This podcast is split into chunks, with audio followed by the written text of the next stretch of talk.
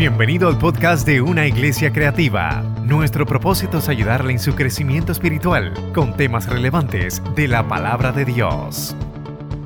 Dios lo bendiga, iglesia. Dios lo bendiga más. Qué bueno, qué bueno ver la casa así de llena. Óyeme, estamos gozosos.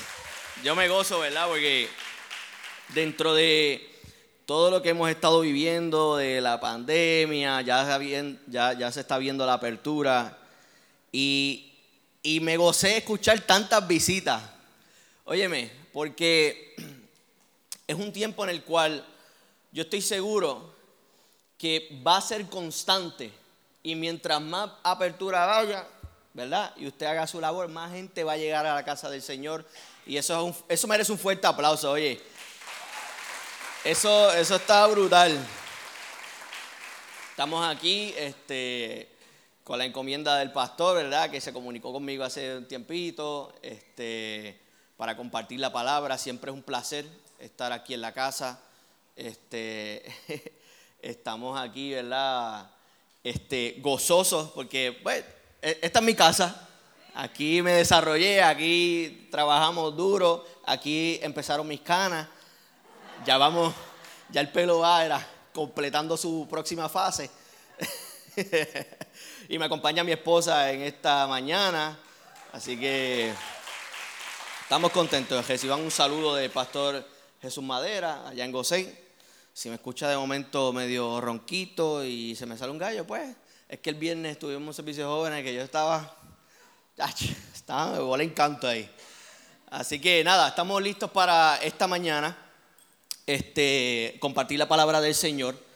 Y yo tengo algo, ¿verdad?, en lo cual estuve preparando y estuve estudiando, basado en lo que sucedió la semana pasada. Eh, todos sabemos que la semana pasada era un día importante porque se habló del Día de los Padres, precisamente una semana exacta.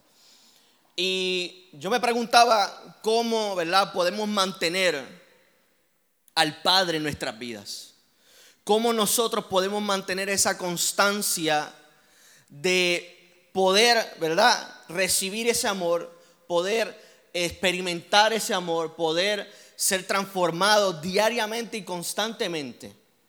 Entonces, yo, ¿verdad? Analizando que el mensaje de la semana pasada era el enfoque de los padres, hoy yo traigo en esta mañana un punto de vista un poquito distinto. ¿Por qué? Porque voy a hablar del hijo. Porque para poder conocer al Padre tenemos que comenzar con el Hijo. El Hijo, él mismo dijo, que nadie va al Padre si no es por Él. Que Él es el camino, la verdad y la vida. Que no hay atajos. No hay otros caminos, no hay otras puertas para poder acceder al Padre. Sino que Él es la única razón y fundamento para poder experimentar eso. El que te diga que hay otra opción para poder llegar al Padre, se ha equivocado. Jesús lo dejó claro, Jesús lo estipuló, Jesús lo puso en su palabra y así se ha, hecho y se hará. Entonces, ¿verdad? Yo, yo, no, yo no soy padre, pero sí soy hijo y conozco los beneficios de ser hijo.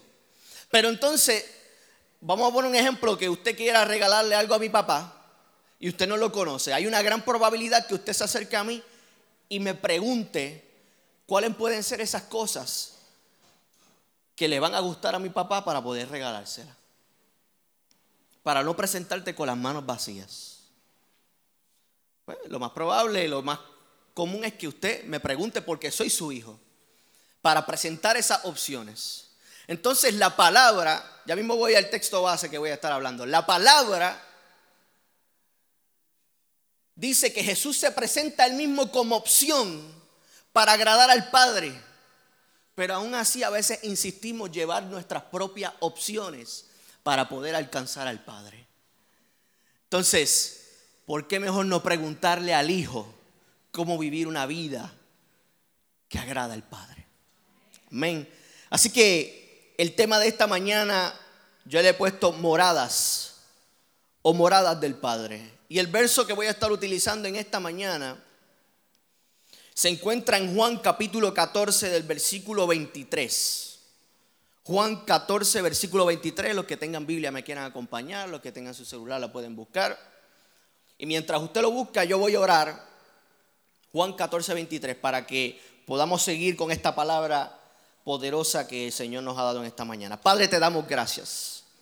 Gracias por esta mañana que nos permitiste adorar, nos permitiste reunirnos juntos como hermanos.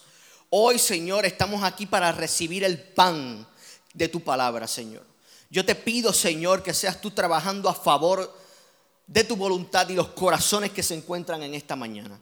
Que tu Espíritu Santo transforme, Señor, la vida de todo aquel que se tope con ella y que sea simplemente tú trabajando en este servicio. Amén, amén y amén. ¿Lo consiguieron? Amén. Juan 14, 23. Este esto está chévere. Aquí vamos a desmenuzar este versículo y lo vamos a espeluzar hasta sacarle el jugo. Así que prepárese porque a mí me gusta hacer eso y vengo, ¿verdad? Con algo que, que a mí me impactó y yo sé que a usted le va a impactar. Ok. Juan 14, 23 dice, le contestó Jesús, el que me ama obedecerá mi palabra y mi Padre lo amará y haremos nuestra morada en él. Esto es un texto que puede sonar simple y sencillo. Volvemos y lo leemos. El, Jesús le contestó, o le contestó Jesús, el que me ama obedecerá mi palabra y mi Padre lo amará y haremos nuestra morada en él. Nosotros, ¿verdad? Quiero dar un poquito de contexto. Este, esta historia, Jesús se encontraba hablando acerca de la venida del Espíritu Santo. O sea, cuando yo me vaya va a venir el Espíritu, este, el Consolador los va a acompañar, el Consolador va a estar con ustedes, el Padre va a enviar Consolador. Entonces, hay varias ocasiones, si usted se toma de asignación y lee este capítulo, en el cual Jesús dice cosas similares a lo que nosotros acabamos de leer. Los textos que, dice al principio se parecen mucho, pero terminan diferente. En este caso, Él dice, y haremos morada en Él. Pero en otras ocasiones Él dice, y mi Padre les dará el consolador. Y el Padre y yo nos manifestaremos. Pero solo en esta ocasión, en este versículo que leímos en esta mañana, es la única en el que hace referencia a que se van a quedar. Es la única vez dentro de toda esta historia que está presentando al Espíritu Santo en la cual dice, vamos a morar en Él. Y mientras yo estudiaba y mientras yo leía, yo decía, oye, esto me parece chévere, esto como que me gusta, como que me parece súper que el more en mí. Esto es un, deal tremendo. Yo no sé si usted ha leído esos versículos que dice, tú una ganga, si yo hago esto estoy súper.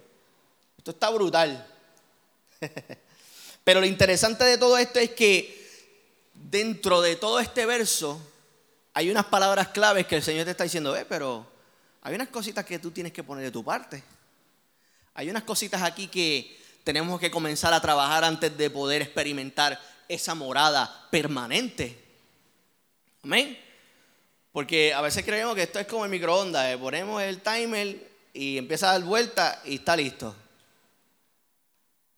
Pero en el tiempo, cuando no se le da el tiempo correcto, ¿qué pasa? Las cosas quedan crudas por dentro.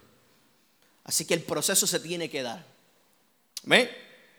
Entonces, Mientras yo estudiaba, mientras yo leía, hay tres palabras que resaltan en este verso que a mí me llamaron la atención y lo vamos a comenzar a desglosar de esta manera y vamos a comenzar, ¿verdad?, a, explicarlo. La primera es obediencia, la segunda es amor y la tercera es morada. Si lee bien el versículo, Juan 14, 23, yo lo estoy leyendo en nueva versión internacional por si acaso, ¿ok? Dice, el que me ama, obedecerá mi palabra, eso es obediencia. Mi Padre lo amará, ahí hay amor. Y haremos nuestra morada en Él, ahí está morada. Y yo quiero comenzar con la primera, que es obediencia. La más difícil. La la escrachamos ya de empezando. Strike. ¿Por qué? Porque la obediencia nosotros a veces la comparamos y la asociamos con cosas que no nos gustan. Porque es que estamos acostumbrados a hacer lo que nos da la gana. ¿Entiendes? Y nos pasa, somos humanos. Oye, a mí me ha pasado. Yo me acuerdo que el pastor, el pastor David, una vez me dijo, no hagas eso. Porque si, si haces eso, para noviembre va a pasar esto, esto, esto. No le hice caso y exactamente pasó, ¿eh? ¿Entiendes? Entonces, hágale caso al pastor, hágale caso a sus líderes. Pues empezando con la primera obediencia. Y la obediencia es algo esencial en la vida cristiana. Porque la obediencia, cuando se pone en práctica, nos desprende de lugares que no nos corresponde. Y nos hace entender que hay lugares que solamente a Dios le corresponde estar. En la vida cristiana, en la vida espiritual, la obediencia trabaja en nosotros para hacernos entender que en todo este proceso y en todo este transcurrir de la vida, nosotros somos second players. Y que el que tiene el control del primer jugador es el Señor.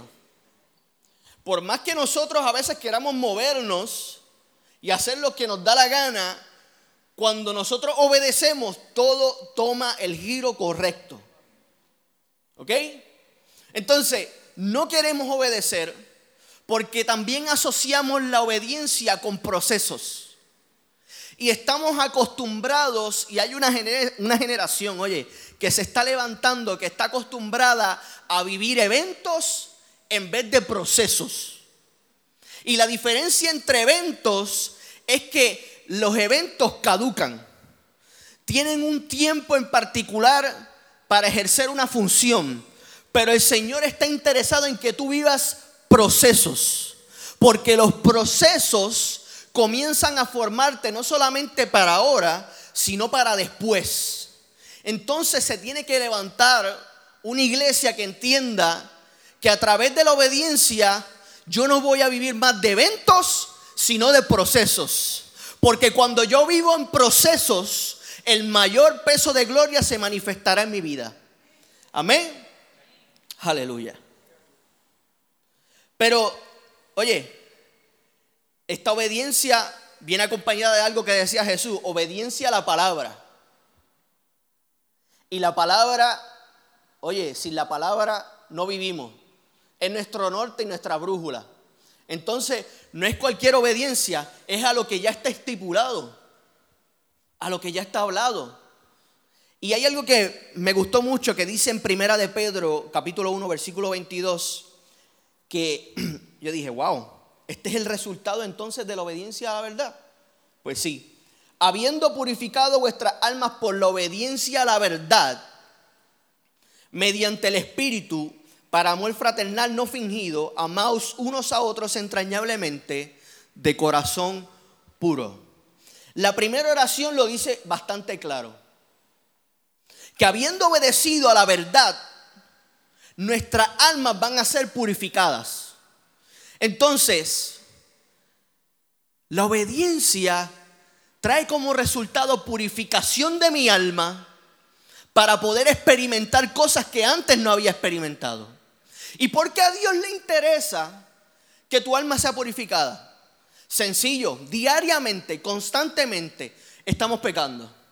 Diariamente, constantemente estamos eh, recogiendo en la calle, allá afuera, nuestros trabajos, en nuestras eh, universidades, en nuestro, donde quiera que usted esté, está recogiendo información que va impregnándose a su alma. Y cuando nos saturamos del mundo, no percibimos lo espiritual. Por eso es que Jesús claramente dice al principio, el que me ama obedece mi palabra. Porque Jesús quiere que tú entiendas que hay apertura en tu alma cuando tú obedeces a su palabra. Hay espacios que se abren cuando tú obedeces a su palabra. Hay cosas que comienzan a estirparse, a vaciarse, oye, para llenarse del Espíritu Santo de Dios. Por eso es que hay que obedecer a la palabra. So Henry, tú me quieres decir que yo no he experimentado cosas grandes de Dios porque yo estoy lleno de información correcta. Bueno, claro. Quizás puedes hacerte la pregunta, ¿estaré yo obedeciendo la palabra? Estaré ejerciendo en práctica lo que se habla aquí los domingos, los jueves en los jóvenes. Estaré yo ejerciendo y accionando a la palabra que constantemente se lanza de aquí. Esa es una palabra, una pregunta que usted se tiene que hacer. Porque todo lo que los pastores predican aquí, todo lo que se prepara los pastores y los líderes para bendecir tu vida, es con el propósito de que usted obedezca, no los pastores, o, sea, tiene que obedecer, ¿verdad? Pero a la palabra precisamente. Porque cuando usted obedece a la palabra, cuando el pastor no lo está viendo, es que se dan los mejores resultados. Porque si usted solamente actúa cuando los demás lo están viendo, ya usted recibió su recompensa. Así lo dice la palabra. Entonces Jesús claramente dice, el que me obedece, obedece mi palabra, y mi palabra purifica su alma, purifica la alma de cada uno de ustedes para que se haga espacio para las cosas que Dios quiere traer. Se haga espacio para las cosas maravillosas que Dios tiene para tu vida. Quizás en esta mañana Dios quiere recordarte que estás muy lleno de cosas que no son de Él y necesitas que hoy te vacíes. Quizás esta es la mañana en la cual Dios preparó todo este servicio para que te derrames delante de su presencia y Él pueda derramar su presencia en ti.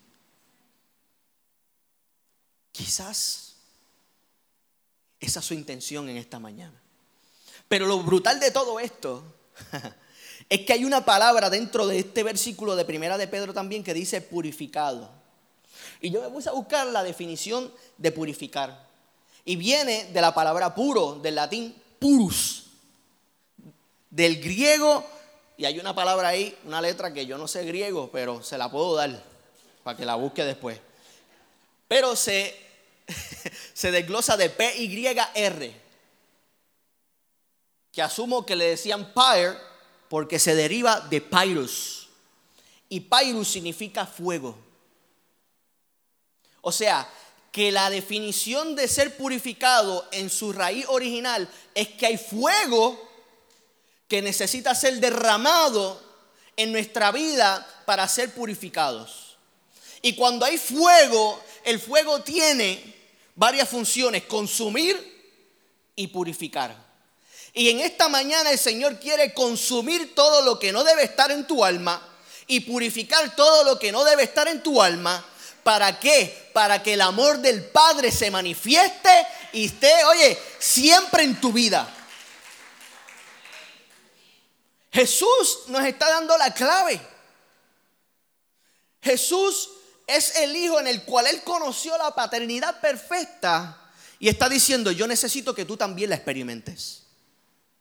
Yo necesito que tú también la experimentes. ¿Por qué? Porque, óyeme, la semana pasada quizás habían personas que estaban celebrando el Día de los Padres, pero habían otras personas que no podían guardar correlación porque su experiencia fue negativa. Y el problema está en querer guardar correlación con el Padre terrenal con el de, con el de los cielos. Son dos cosas muy distintas. Y el Señor Jesús, su Hijo, está diciendo, óyeme, al Padre al que yo le sirvo es muy distinto a la experiencia que tú has vivido. Y yo quiero que tú vivas esa paternidad como yo la he vivido. Así que deja el dolor a un lado, deja la ira a un lado, deja la falta de perdón a un lado y experimenta el amor del Padre que yo he experimentado. Eso es lo que Jesús está diciendo en esta palabra. Y yo necesito que tú la entiendas en esta mañana. Yo necesito que, óyeme, tú digas, de ahora en adelante voy a obedecer porque yo comprendo que esta palabra no solamente va a derramar el fuego necesario para consumir mi vida, sino para purificarla. Amén. Aleluya. Así que Jesús estaba ahí, oye, zumbando bombitas, pero chilling, tranquilo, como que la pichadera, pero te estaba dando bien duro. El que ama, el que me ama obedecerá mi palabra. Y la segunda, y mi Padre lo amará. ¿Cuántos quieren el amor del Padre? Y mi Padre le amará. Entonces, Henry, ¿tú quieres decir que, espérate, pero Dios no me ama siempre? Aquí hay una realidad teológica que yo quiero compartírsela con ustedes. El amor de Dios se manifiesta siempre con su creación, porque somos su creación. Y constantemente está manifestándose. Pero lo que Jesús está diciendo aquí es que quiere que tú experimentes otro tipo de amor. Porque es que hay más. Yo no sé usted, pero yo quiero más del Señor. Y este amor es un amor distinto porque es un amor del Padre hacia el Hijo. No es lo mismo que el amor se manifieste a su creación como que a que el amor se manifieste del Padre hacia el Hijo. Y se lo puedo comprobar con un versículo bíblico que se encuentra en Juan, capítulo 1, versículo 12, y lo voy a estar leyendo en Reina Valera. Mas a todos los que le recibieron, ya ahí al principio te está dando una clave, a los que creen en su nombre, les dio potestad de ser hechos hijos de Dios. So, tú en esta mañana, vamos a poner un ejemplo, estás aquí como creación. Pero desde el momento en el que tú comiences a obedecer a la palabra, desde el momento en el que tú comiences a recibirlo, porque es que esto es lo que dice el versículo, bien, a los que lo recibieron, comienzas a experimentar otro tipo de amor y baja más allá de creación, sino a hijo. Y el Señor quiere amarte como hijo y no como una creación. Él quiere tener una intimidad directa contigo para, para revelarte cosas que nunca antes habías experimentado. Óyeme, el Padre le revela cosas a su Hijo para que sean manifestadas en la tierra. Eso es lo que Él hacía con Jesús. Imagínate tú recibiendo conexión directa del Padre, el amor directo del Padre, cuán bendecido podrá ser tu vida y la de los tuyos. Por eso es que Jesús está diciendo, y mi Padre le amará. No es que Él ama a uno más que otros, es que hay una revelación que se manifiesta a aquellos que lo reciben. Aquellos que dicen, ¿sabes qué? Yo me voy a comprometer con Él. Voy a creer en su nombre. Eso es lo que dice en Juan 1.12. A los que creen en su nombre, les da la, potestad de ser hijos de Dios. ¿Eres creación o eres hijo? Puede sonar fuerte esto que estoy diciendo en este momento, porque la sociedad, óyeme, las redes, el mundo está plagado de información incorrecta y está zumbando constantemente información incorrecta para que la gente tenga una percepción incorrecta de lo que debe ser Dios. No es que Dios me tiene que amar así. No es que Dios tiene que hacer esto. No es que Dios... Y cuando vienes a ver no está nada de eso en la palabra. y vivimos un evangelio de frases y de reflexiones cortas y de refranes que no necesariamente están en la palabra. Pero como se lee bonito y se ve bonito y le ponen un fondo bien bonito a la parte de atrás, óyeme, no quiere decir que sea la verdad absoluta. Jesús dice, a los que me reciben, a los que me abrazan, a los que creen en mi nombre, esos serán mis hijos. Esos recibirán la potestad de ser llamados y recibir la revelación que el Padre tiene para ellos. Es fuerte, pero es la verdad. Y esto solamente lo percibimos cuando hay apertura en nuestra alma a través de la obediencia a la palabra. Yo le estaba hablando de eso a los jóvenes y yo le decía, usted tiene que tener mucho cuidado de caer en esta cultura de, del evangelio de refranes y frases o, frases cortas que quizás dijo un predicador bien famoso, pues quizás esa es su opinión y quizás está dentro de, ¿verdad? De lo que se leyó en la palabra, pero no exactamente está así.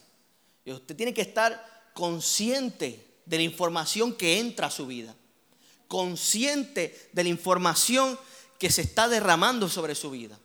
Por eso es que siempre que la palabra venga, usted abrácela y sígala porque ese es el purificador, el extirpador de toda la información que no debe estar ahí. Amén. Amén. Aleluya. Y mi Padre le amará. Y mi Padre le amará. Jesús estaba en toda su autoridad para poder expresar eso. Porque Jesús, desde un principio, Él está interesado en que usted conozca esa fase de Dios como Padre. En el Antiguo Testamento se manifestaba como creador. Y fueron pocas las veces en las cuales se hace referencia de Dios como Padre e incluso de manera subliminal se podía mencionar que, ah, esto es como el amor de un padre al hijo. Pero cuando Jesús llega, su misión es hacerle entender a la gente que hay una misión del Padre. Y desde chiquito, cuando se le escapó a José y a María, que lo encontraron en un templo, dice, no, es que yo vengo a hacer los negocios de mi padre y mi padre aquí, y mi padre para acá, y mi padre acá. ¿Por qué? Porque la gente no podía comprender que había un Dios allá arriba que se podía manifestar como padre. Porque vivían del temor constante que habían experimentado, ¿verdad? En el Antiguo Testamento. Y se las doy, oye, ¿cuántas guerras hubieron en el Antiguo Testamento? Y veían cosas sobrenaturales de Dios. Y no estoy diciendo que hay que pedirle el temor al Señor, por si acaso. Lo que estoy queriendo decir es que hay una área del Padre que está dispuesta a restaurarte distinto a lo que el mundo está expresando y cree que es Él. Porque hay una percepción de que, no, yo me porto bien porque no quiero simplemente recibir el castigo. Pero es que hay beneficios extraordinarios para aquellos que también siguen su palabra. Beneficios de bien, porque así lo dice su palabra, porque Él conoce, oye, tu futuro y tiene planes de bien para ti, los tuyos. Jesús está interesado en que conozcas el amor del Padre. Dile que está a tu lado, Jesús está interesado. Jesús le interesa, díselo. Jesús le interesa que lo conozcas, que conozcas el amor del Padre.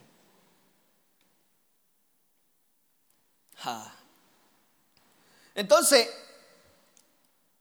mientras Jesús hablaba de eso, mientras Jesús abundaba,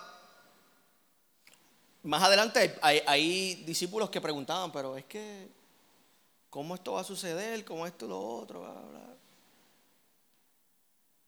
Y ahí es donde al final de este verso dice, hmm, que a mí me encanta. Y ahora la parte, esta parte yo estoy seguro que le va a gustar y haremos nuestra morada en Él. Todo este proceso que yo le estoy explicando, prácticamente usted tiene que visualizárselo como un proceso de mudanza, de dejar una casa lista para recibir unos nuevos, un nuevo huésped. Cuando yo compré mi casa, que aún así yo estaba todavía encerrado en el apartamento que yo estaba por la cuarentena, ya de meses antes, yo creo que un mes antes, ya yo estaba recogiendo. Y había una esquina llena de cajas, porque es que yo sabía que me iba a mudar. Yo, estaba seguro. Decía, ya, ya la casa es mía. Ya no habíamos firmado todavía, pero la casa era mía. so, yo recogí, hicimos las cajas, hicimos todo. Una vez hubo la apertura, ¿sabes? Teníamos todo ready. Pues usted tiene que visualizárselo de esta manera. Jesús está hablando unos pasos que te están preparando para la mudanza del Padre. Él no está diciendo esto para fastidiarte la vida, para amargártela, para ponerte el pie y para decirte, no, toma ahí, toma, para que aprenda, no. Esto está diciendo porque luego de todo eso, hay un beneficio mayor y tú tienes que estar listo. Óyeme, usted tiene que estar listo para las cosas grandes del Señor. ¿Por qué? Porque si usted no prepara su corazón o si usted deja cosas que todavía no deben de estar en su corazón, hay cosas de Dios que se van a quedar fuera. Y usted no quiere que Dios se quede afuera, usted quiere que Dios se quede adentro. Amén. Usted quiere que Dios se manifieste por completo. Entonces usted tiene que visualizárselo de esa manera. Yo estoy preparando esta casa para que cuando el Padre venga se sienta a gusto. Para que cuando el amor del Padre y Jesús y el Espíritu Santo entren, encuentren cada habitación de mi vida lista para ser acomodadas como a ellos les plazca. Ah, Henry, pero es que a mí me parece bien eh, este sofá aquí, yo lo voy a dejar ahí porque es que para mí es cómodo. No, no, no, no. Es que no es que te parezca bien, es que tiene que salir todo para que el Padre acomode como a Él le plazca. Porque a veces pensamos que se ve bien, parece bueno, pero no necesariamente va conforme a la voluntad de Dios. Y yo le digo mucho esto a los jóvenes, que sea bueno no significa que sea de Dios. Porque a veces ese bueno solamente vienen enredados nuestras emociones, nuestra propia, ¿verdad? Concupiscencia, deseo. Pero es que se ve bonito, se ve bueno ahí. Pero no necesariamente te va a traer el beneficio que el Padre te va a traer. Ahora, la tercera palabra es morada. Y esta palabra a mí me encanta y me puse a investigar y me puse a estudiarla. Y yendo a comentarios bíblicos. Y me di cuenta que en el Antiguo Testamento Dios hacía transiciones. Y se manifestaba esporádicamente aquí, después acá, aquí, y utilizaba personas y, y las tomaba, hablaba, se revelaba aquí. Entonces, cuando Jesús viene con la información del Padre, en otras palabras, Él está diciendo, este Dios al que ustedes han conocido de esa manera, ya se cansó de pasar. Ahora yo me quiero quedar. Y yo quiero que usted entienda que también usted se tiene que cansar de que Dios pase y que se quede. Es tiempo de que se quede. Yo no sé usted, pero a mí eh, me gusta sentir todas estas cosas que uno siente en la iglesia y la manifestación y todo. Pero yo quiero un Dios que se quede, no que solamente pase. Y si usted quiere que un Dios que se quede, tiene que estar listo para recibirlo. Jesús está diciendo, yo me cansé de pasar, hoy me voy a quedar. Y yo no sé usted, pero en esta mañana Dios está interesado en quedarse en tu vida y no pasar una vez más. Así que si llegaste hoy, tienes que estar listo para que Dios se quede. Y si se queda, estoy seguro que serás bendecido tú y tu casa. Aleluya. Dile, Dios, quédate. Dios, quédate, ya estoy cansado de que pases. Yo necesito que te quedes. Y no es que Dios ha pasado de largo tu vida y te ha pichado, no, es que tú tienes que entender que hay que hacer espacio. Y cada vez que él pasa y no encuentra espacio, dice, para la próxima vamos a ver. Y cada vez que pasa y no encuentra espacio, dice, yo creo que la próxima va a haber. Y cada vez que pasa, y hoy tiene que ser esa mañana en la cual tú le digas, ¿sabes qué? Estoy abierto por completo, no te vayas más. Aleluya. Entonces, estaba buscando la definición de morada y encontré que viene del original kaitoqueo, que significa tener afecto al domicilio en que se reside, tener el corazón pegado a Él. Jesús está diciendo, en otras palabras, y haremos morada en ti. Cuando Él está diciendo haremos morada, está diciendo, y nuestro corazón se pegará al tuyo. Tenerle afecto al domicilio en el que se reside. Experimentarás un afecto distinto a lo que habías experimentado antes porque es que van a estar siendo uno. Jesús no está diciendo nada que Él no pueda hacer. Él lo dice porque es posible. Y cuando Él está diciendo al final, moraremos, es que está diciendo, nos pegaremos. y no te vamos a soltar más. Nos pegaremos y nos encontraremos en un afecto tan grande que no vamos a salir nunca. Pero de todo esto, esta palabra se deriva de una que significa moné con acento en la E, que hace alusión al Apocalipsis, que significa permanecer en un lugar y mantener comunión íntima con el habitante de la morada.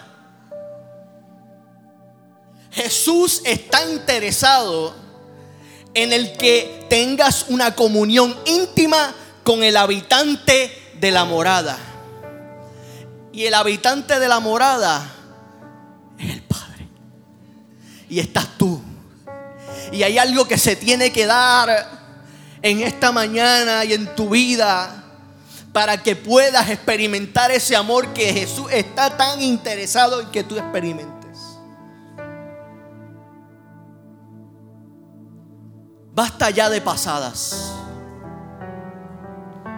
Basta ya de que Jesús pase un domingo, dos domingos, tres domingos, vengas a la iglesia y te vayas igual, vengas a la iglesia y te vayas igual. Óyeme, Jesús está interesado en quedarse.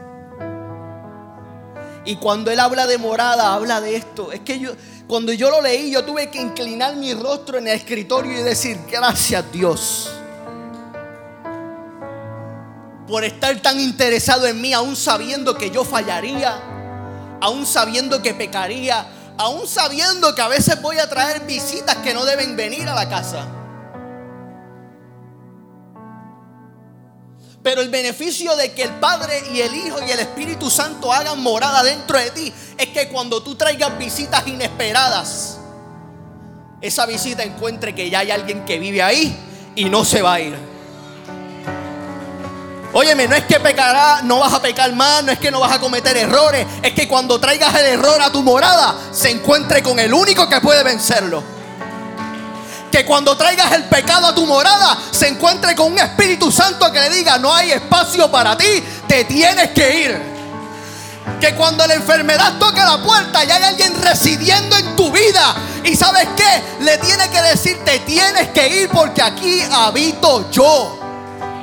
Ese es el beneficio de que el Padre, el Hijo y el Espíritu Santo hagan morada en ti. ¿Cuántos pueden dar un gloria a Dios y un fuerte aplauso al Hijo que ha revelado al Padre y lo ha hecho cerca de cada uno de nosotros?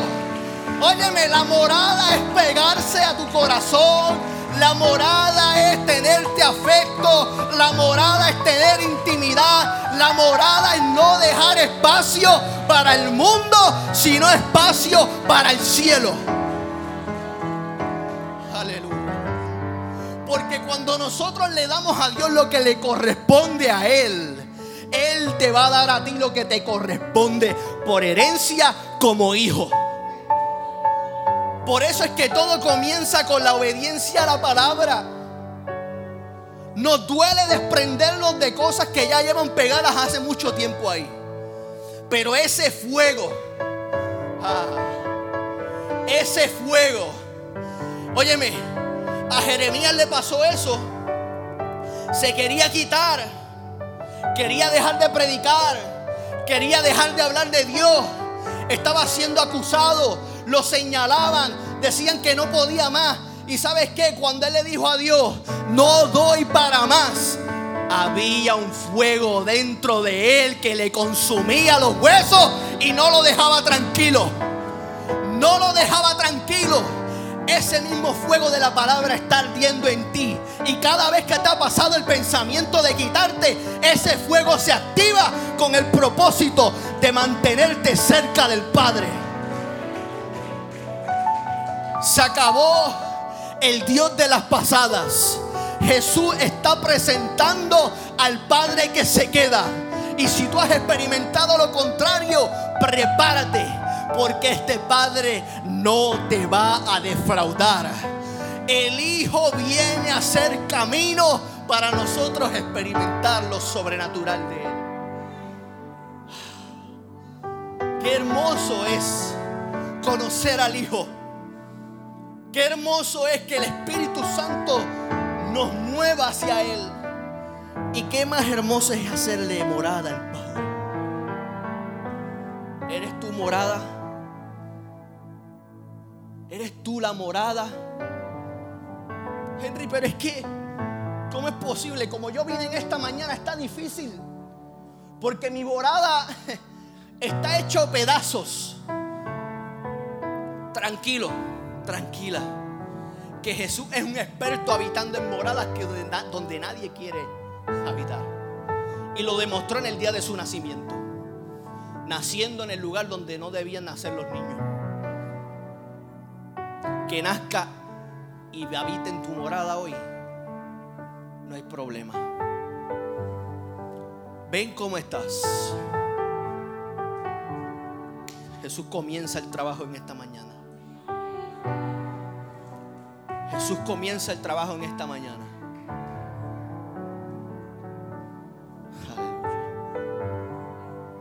Ese es el interés del Hijo. Cuando se tiene comunión con el Padre, los resultados serán que los actos de vivir sean iguales a aquel que habita dentro de ti. Tú imitas a aquel que vive en tu casa. Eventualmente hay cosas que se te pegan porque viven diariamente juntos. Hay cosas que se han pegado de ahí y ahí se han pegado cosas mías.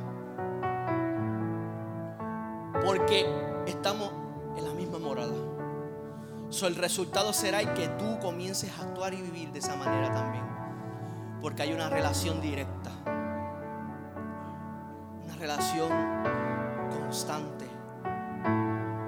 Porque ya el Padre no se va. El Padre no se va a.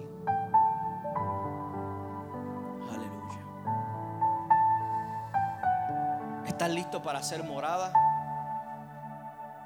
Hoy es una buena mañana. Los chicos de adoración pueden ir preparándose. Hoy es una buena mañana para decirle a Jesús, ¿sabes qué?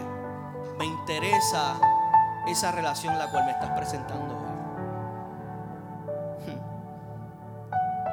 Jesús tenía este depósito directo del cielo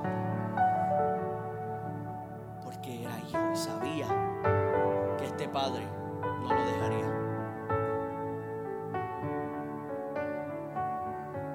Quizás las experiencias pasadas te han hecho, ¿verdad? Tener una perspectiva directa, indirecta o directa,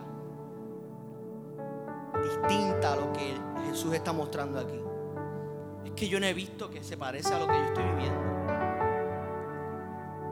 Es que yo no he visto que ese amor se ha manifestado de esa manera. La palabra tienes que dejarla entrar. Como dice Juan 1.12, a los que recibieron. Eso es un acto voluntario de recibir, de abrazar. No dice a los que yo me metí a la fuerza. No, es a los que me recibieron y creyeron. Porque no hay nada más bonito saber que eres correspondido voluntariamente. Y ese es el interés que Él tiene por ti. Así que en esta mañana, ahí donde tú estás, tomes un momento y analice, ¿seré yo morada? ¿Estaré disponible? ¿Estará habitando el Padre dentro de mí? ¿Estaré obedeciendo la palabra al punto en el que mi alma se está purificando? tengo que comenzar desde cero. Oye, no hay nada malo en comenzar desde cero. No hay nada malo en decirle, Señor, hoy comienzo contigo. Desde este punto, mira, desde el punto en el que yo me encuentro. Porque Jesús, no importa en el punto en el que tú te encuentres, Él va a llegar hasta ahí y te va a levantar una vez más. Tú consideras que te encuentras en tu punto más bajo, ¿sabes que Jesús puede llegar ahí. Aleluya. Ponte de pie, iglesia, mientras comenzamos chicos acá. Yo quiero que ahí donde tú estás, en la misma comunión,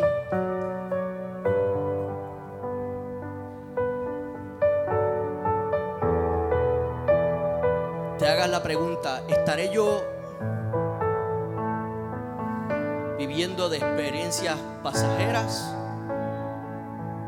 ¿O estaré yo viviendo de experiencias permanentes? En esta mañana, ahí donde tú estás, antes de orar, yo quiero primeramente hacer un llamado. Que si tú has estado jugando con la idea de qué tal si yo le doy la oportunidad a Jesús. Porque a veces venimos a la iglesia con eso. ¿Qué tal si yo le doy la oportunidad hoy a Jesús y no? Y pasan domingos, y pasan domingos. Hoy yo te hago la pregunta a ti entonces. ¿Qué tal si le das la oportunidad a Jesús hoy? ¿Qué tal si le dices, sabes qué? Entra. Quizás me tomaste de sorpresa y tengo un montón de cosas en mi morada, pero sácala. Vamos. Así que ahí donde tú estás, si quieres que Jesús entre a tu vida y nunca, ¿verdad? Le has dado la oportunidad de recibirlo como tu Salvador. Y has estado jugando con esa idea. Simplemente ahí donde tú estás puedes levantar tu mano y oramos desde aquí. Jesús, yo te necesito en mi vida. Quiero aceptarte. Dios te bendiga. Dios te bendiga. Alguien más que diga, yo quiero a Jesús. Yo quiero a Jesús. Y yo necesito que Él comience a trabajar en mí. Mantenga su mano en alto para que los líderes puedan verte y luego acercarse. Alguien más que diga, yo voy a dejar entrarlo a mi morada en esta mañana. Alguien más. Aleluya. Hay fiesta en los cielos, ¿sabe? Porque hay gente que ha hecho de su corazón una morada. Pero el Hijo fue a hacer morada también allá en los cielos. Así que ahí los que levantaron la mano repitan conmigo esta oración. Padre, te damos gracias. Perdona nuestros pecados. Lávame con tu sangre. Y reconozco que tu Hijo es mi Salvador. En el nombre que sobre todo nombre. En el nombre de Jesús. Amén. Ahora quiero orar por la casa. Y si usted tiene una petición ahí donde tú estás, oye, yo quiero que todos levanten la mano ahí donde están como si fueran a recibir algo poderoso del cielo. ¿eh? Yo digo como si fuera porque usted tiene que creerlo. Yo lo creo. y en esta mañana vamos a pedirle al Hijo Santo. Que le diga esas cosas que no deben estar en nosotros, se tienen que ir. Sea enfermedad, sean crisis de cualquier índole, el Señor las puede manejar. Está en tu fe, está en mi fe también. Padre, gracias por tu Hijo. En esta mañana, Señor, creemos que tú te has manifestado, que tu Espíritu Santo ya ha descendido y está disponible para hacer el trabajo que el hombre no puede hacer. En esta mañana creemos, Señor, que tú comienzas a sanar. Lo que el hombre ve con ojos negativos, tú comienzas a dar otros diagnósticos que los doctores no pueden dar. Hoy en el nombre de Jesús, creemos lo que dice su palabra, que el que toca la puerta se le abrirá. Y en esta mañana tocamos la puerta de tu presencia, reclamando el beneficio de los hijos. Hoy, Señor, declaramos que tu Espíritu Santo sana, restaura, fortalece, restituye, devuelve. Hoy en el nombre de Jesús declaramos avivamiento, no solamente en la casa, sino en la familia, en los trabajos y en las escuelas. Hoy en el nombre de Jesús declaramos que esta palabra no solamente se queda aquí, sino purifica el alma también de los que están afuera. Hoy en el nombre de Jesús declaramos que esta casa se levanta como faro, se levanta como estandarte, se levanta como una nación en medio, una nación de fe en medio de las crisis. Hoy en el nombre que todo lo puede, en el nombre de Jesús, los corazones son devueltos a ti, las almas son devueltas a ti que no hay pandemia, no hay lockdown que nos pare porque la iglesia